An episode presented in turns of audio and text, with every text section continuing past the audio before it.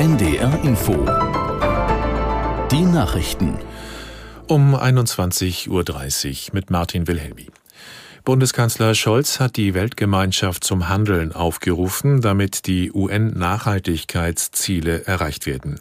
Die Zeit renne davon, sagte Scholz auf der Nachhaltigkeitsgipfelkonferenz der Vereinten Nationen. Aus New York Murat Bayraktar.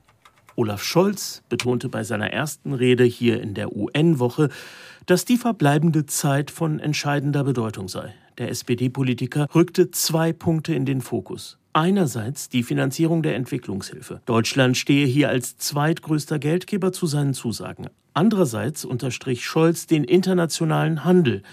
Durch die positiven Effekte der Globalisierung sei die weltweite Armut seit 1990 drastisch gesunken. Scholz sieht hier auch künftig Chancen, insbesondere im Feld der erneuerbaren Energien.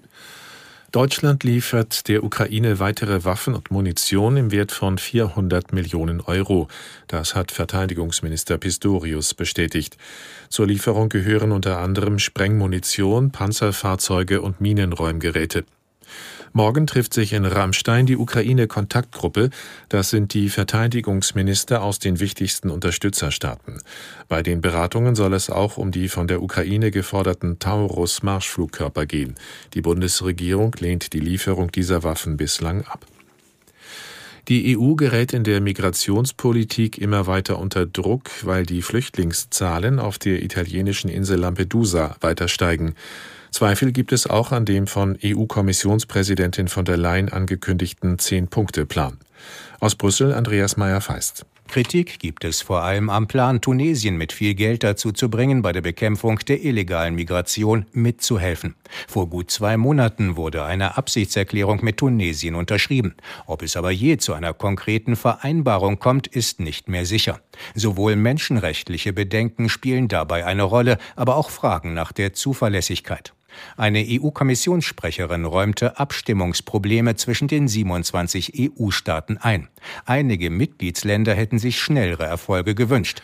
Die USA und der Iran haben Gefangene ausgetauscht. Fünf US-Bürger seien aus Teheran ausgeflogen worden und in Katar gelandet.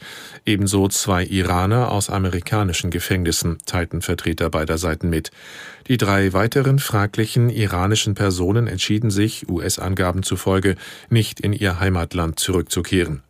Katar hatte bei den monatelangen Verhandlungen beider Staaten vermittelt.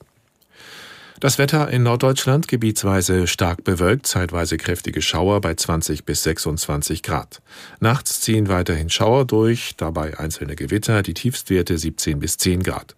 Morgen viele Wolken, Schauer und Gewitter 17 bis 22 Grad, dabei zeitweise stürmisch und die weiteren Aussichten am Mittwoch freundliche Abschnitte und überwiegend trocken 20 bis 26 Grad an der Nordsee noch stürmisch. Und das waren die Nachrichten. NDR Info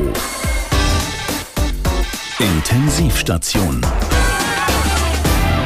Satire von NDR Info heute mit Peter Stein. Wir werden alles reinpowern, die, die auflaufen und die, die auch später reinkommen, die werden alles dafür geben, dass es richtig gut aussieht. Ja, und sich natürlich auch richtig gut anhört. Rudi Völler kann einfach alle mitreißen und das wie kein zweiter. Es ging ein Rudi-Ruck durchs deutsche Team.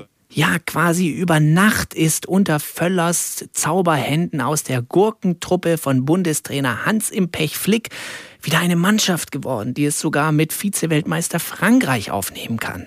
Was ist denn das heute hier für eine Mannschaft? Ja, zum ersten Mal seit Jahren hat es wieder Spaß gemacht, ein deutsches Länderspiel zu sehen.